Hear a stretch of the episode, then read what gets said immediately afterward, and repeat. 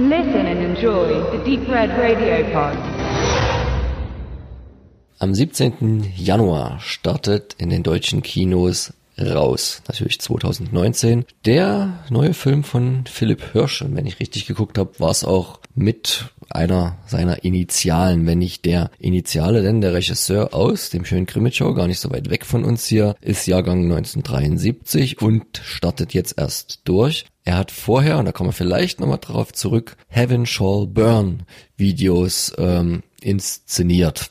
Und das vor allen Dingen bis jetzt in seiner Vita stehend. Jetzt widmete er sich diesem Film, bei dem man sehr doll sieht, woher er kommt. Aber erstmal zum Inhalt von dem, was der Farbfilmverleih bald in die Kinos bringt. Hier nochmal ein recht herzlicher Dank für den Vorabstream und die Möglichkeit einer Sichtung. Der Hauptdarsteller heißt Glocke. Der ist so Teenager in den besten rebellischen Jahren und bevor er raus will, will er erstmal rein. Einerseits so in die coole Anti- Szene, also die mit der hierigen Gesellschaft nicht so richtig zurechtkommen, ein bisschen rebellieren gegen das System, verständlicherweise oder auch nicht. Auf jeden Fall tun sie es. Er will sich das, er will sich da hervortun, auch ein bisschen, um einer gewissen Dame zu imponieren. Da will er nämlich auch rein. Genau, das wird auch ziemlich direkt angesprochen, sein Ansinnen. Und naja, er macht das Ganze vielleicht ein bisschen aus den falschen Beweggründen. Die zünden dann ein Auto an, so eine Bonsenkarre, so von einem richtigen Zuhälterbonsen. Und er lässt sich aber dabei fast im Nachgang erwischen und wird dabei auch noch so richtig schön dämlich gefilmt. Und bei unserer Social Media Verbreitung ist das Ganze natürlich schnell im Netz und er ist da bald, in Anführungszeichen, der Held, aber natürlich auch ordentlich gesucht und äh, im wahrsten Sinne des Wortes ist die Kacke am Dampfen. Ne? Und er will dann letztendlich raus. Er ist ein bisschen enttäuscht, dass er da auch hängen gelassen wird von seinen Gefährten, die dann auf einmal dann doch keine Freunde mehr kennen, weil am Ende ist dann in der Gefahrensituation doch jeder sich selbst der Nächste. Und da hat er im Internet eine Seite gefunden von jemandem, der Follower sucht, allerdings nicht digital bei Facebook, so wie wir es tun zum Beispiel, sondern einer, der mit einem Rucksack ins Gebirge gehen will und dort eine alternative naja, Lebensform leben möchte mit neuen Anhängern. Und äh, da ist wohl das Credo ausgelobt, an dem und dem Tag in den und den Zug setzen, dort und dort treffen, schöne rote Mütze auf und los geht's. Und naja, der Glocke, für den, da er eh auf der Flucht ist, leuchtet das ein und sagt, er macht da mit.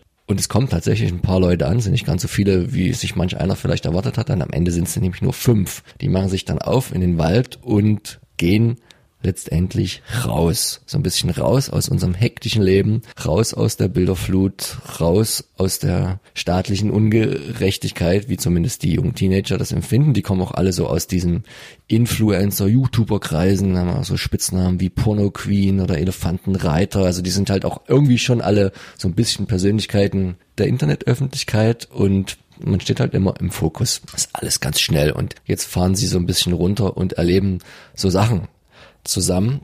Es gibt ja auch eine Nazi-Szenen-Aussteigerin. Das ist auch ein interessanter Genau, Fakt, es der gar nicht mehr so viel behandelt wird, weil es ja auch darum geht, die Regel keine Vergangenheit mitzubringen, sozusagen, sondern neu durchzustarten. In das ganze Produkt äh, Heimat und äh, die Heimat Natur, ja, dahin zurückzugehen und Natur am Stück ist dann auch gar nicht so einfach zu finden, denn immer wieder zwischen Wäldern und Wiesen finden sich auch mal Tankstellen und Restaurants, wo sich dann nochmal kleine Ereignisse anbieten, die zu erleben sind. Aber ganz schnell versucht man natürlich auch klarzumachen, dass die Romantik der Natur und die Romantik des Aussteigens und die Romantik der Anarchie gar nicht so romantisch sein muss und auch gar nicht so einfach ist. Vor allen Dingen, wenn man konsequent ist. Und das zeigt der Film auch ganz gut, dass sie zumindest am Anfang schon noch, irgendwann auch aus purer Verzweiflung nach, diese kleinen zivilisatorischen Einschübe wie die von dir angesprochene Tankstelle oder das Gutshaus mitten im Wald dann doch sehr gerne hinnehmen, weil wenn du tagelang nur Bären gefressen hast und das mit dem Angeln mit dem Speer nicht so richtig klappt, dann ist dann das Essen, was man sich auf die etwas leichtere Art da klauen kann oder, oder, oder kaufen, dann doch eine ganz willkommene Alternative. Und da zeigt der Film uns auch, wie sehr unselbstständig wir natürlich logischerweise auch geworden sind mit solchen Dingen, aber die lösen sich immer mehr, was mir aufgefallener war, auch technisch sehr gut,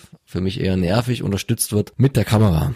Sowohl der Regisseur als auch sein Co-Autor, Regisseur ist der Philipp Hirsch, sind ja eher aus dem Kamerafach kommend und man merkt das an der Visualität des Films und was am Anfang eine extrem nervig und kurz geschnittene Wackelkamera-Geschichte ist, wird am Ende immer ruhiger. Also es passt ja dann letztendlich zum Verlauf und zu der Selbstfindung, obwohl es mich trotzdem, muss ich ganz ehrlich sagen, aber ich bin da wahrscheinlich auch überhaupt nicht die Zielgruppe. Gerade der Anfang sehr stört, mich nicht abholt. Und ich denke mir halt immer, man kann auch Hektik anders inszenieren. Aber wahrscheinlich muss man es so machen, damit unsere immer, die, die jüngeren Gruppen, wo die Zielansprache ja auch hingeht, ähm, wahrscheinlich bei dem medialen Overkill sich auch wieder findet, so ein bisschen, den sie täglich erleben. War das bei dir ähnlich? Hattest du auch diese Anwandlung gefühlsmäßiger Natur? Ähm, nein, nicht ganz so doll. Aber ich fand es auch jetzt gerade am Anfang gar nicht erstmal so schlecht, weil ich finde, diese Einführung beschreibt ganz gut äh, dieses Zitat, äh, im Prinzip könnten wir alle glücklich sein und zeigt eben aber was eigentlich so zwischen, zwischen Konsum und ähm, ja, Gewalt, was da so alles existiert. Ich hatte jetzt eher noch größere Angst, dass unsere Hörer gar nicht genau wissen, wo sie sich befinden. Denn wenn du sagst, wenn man eine ganze Woche ein paar Tage Bären isst, könnte man auch in Kanada sein und Braunbären essen. Äh, du meintest die Früchte am Strauch und es spielt in Deutschland und es beginnt so ein bisschen im Harz und geht dann bis in die Alpen. Gedreht also, wurde auch in Südtirol. Also damit habe ich ein Problem, weil ich glaube, da hat man es nicht so ernst genommen mit dem, wo man gedreht hat und wo das spielen sollte, weil ich meine auch mal zwischendurch in Schwarzwald Schild gesehen zu haben. Und ich glaube, also das Harz war wirklich nur der Dreh. Ich dachte, es spielt im Schwarzwald. Auf einmal waren sie im Hochgebirge, was ja dann laut IMDB Südtirol gewesen ist. So eine richtige Verortung war wahrscheinlich auch relativ egal. Darum ging's nicht. Aber ich glaube, da, da, da nimmt man es geografisch. Man hat auch eher geguckt, wo kann man jetzt schön Hintergründe und Szenerien finden, als da jetzt eine logische Geografie in den Film zu zimmern. Also es wäre auch spannend, das mal nachzuverfolgen. Bin ich auch immer jemand, der da guckt, wie korrekt das ist. Aber ist wahrscheinlich zweitens, es spielt in Deutschland sie haben keine Grizzlies gegessen, sondern eher so Blaubeeren etc.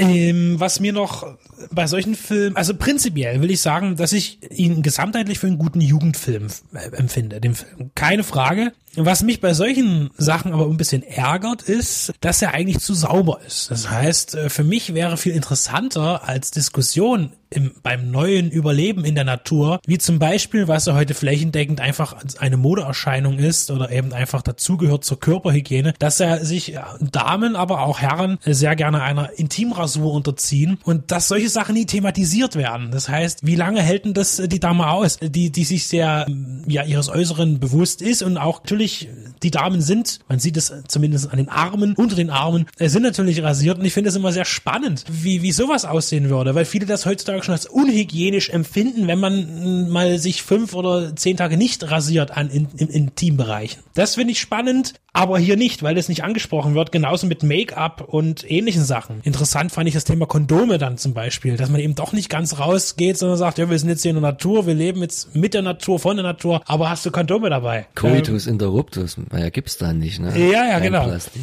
Und dieses ganze Hippie-artige, was der Film ja auch verkaufen will, für eine jüngere Gesellschaft, funktioniert dahingehend nicht, aber das ist ja auch gut, weil am Ende äh, droht das ja eh alles irgendwie zu scheitern oder findet man eine Lösung und darum geht es ja in diesem Film auch. Aber es gibt so ein paar Sachen, die hätte ich einfach aus dem Alltäglichen her mal besser gewusst. Ich finde es auch um alles sehr leicht dargestellt. Geh mal bitte einmal heute barfuß durch den Wald. Das möchte ich mal sehen. Ein normaler Waldboden, wo man so wie eine Fee und Elfe dahinschreitet, wie das in solchen Filmen ist. Auch hier, ich könnte es nicht, glaube ich, weil es doch ähm, was anderes ist, wenn man das nicht kennt. Interessanterweise hatten auch einige der Protagonisten, die da auftreten, dann doch irgendwie ein bisschen Kenntnisse, wie man richtig Feuer macht oder, oder wie man sich ein bisschen so, so Hausmittelchen, ja, das hat mir Oma erzählt und so. Da, da ist man dann schon, also die sind nicht ganz so dumm in ihrer Situation, wie sie hätten sein können eigentlich. Also man tut es nicht als völlige, ja, Nichtswisser hinstellen, diese Jugendlichen, die ja auch noch ihre Konflikte miteinander austragen müssen. Aber ja, ich finde den Film trotzdem viel zu sauber. Auch wenn es an der einen Tankstellenszene ja diesen Ausspruch gibt, du stinkst, ja. Obwohl die alle noch recht frisch aussehen, zumindest äußerlich. Aber das will ich jetzt nicht als Kritikpunkt für den Film, einfach nur als Idee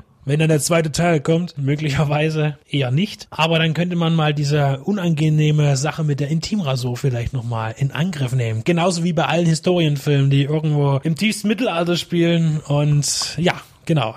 Alle gut geschäft sind. Nein, ich hatte das meiste Problem, aber das ist wahrscheinlich, weil ich dann auch nicht erst seit kurzem der Zielgruppe entglitten bin, äh, mit den Motiven, wie man innerhalb dieser Gruppe miteinander umgeht, in den gewissen, wir verraten es jetzt nicht, Gefahren oder Plot-Twist-Situationen. Das war mir zum Teil entweder war es zu seicht oder viel zu krass, wo ich mir denke, wie, wie kommt man denn jetzt auf, auf diese Ideen bei allen möglichen Rachegedanken, die da mal aufkommen können, sich dafür zu entscheiden, das, das wirkte dann auf einmal, während das andere, wie du man, schon sagst. Man kann das Wort mal sagen, es gibt Folter in diesem Film. Genau, und, und, und, und während vieles andere noch viel zu glatt ist, noch viel zu geleckt, die da mehr oder weniger am Anfang ganz schön durchrutschen, oh, da regnet's mal und so, das dauert zehnmal, bis er den Fisch erwischt, aber er erwischt ihn und der eine kriegt das Feuer nicht hin, die andere kann es machen und die flutschen da alle noch relativ gut durch, dafür, dass sie eigentlich schon relativ lange unterwegs sind und, und hinten raus, da kommt auf einmal so BAM! So eine, so eine harte Szene, wo man denkt, oh ja, da, da hat sich aber schon viel Frust aufgestaut. Übrigens ist diese harte Szene gut gemacht, das muss ich mal sagen. Also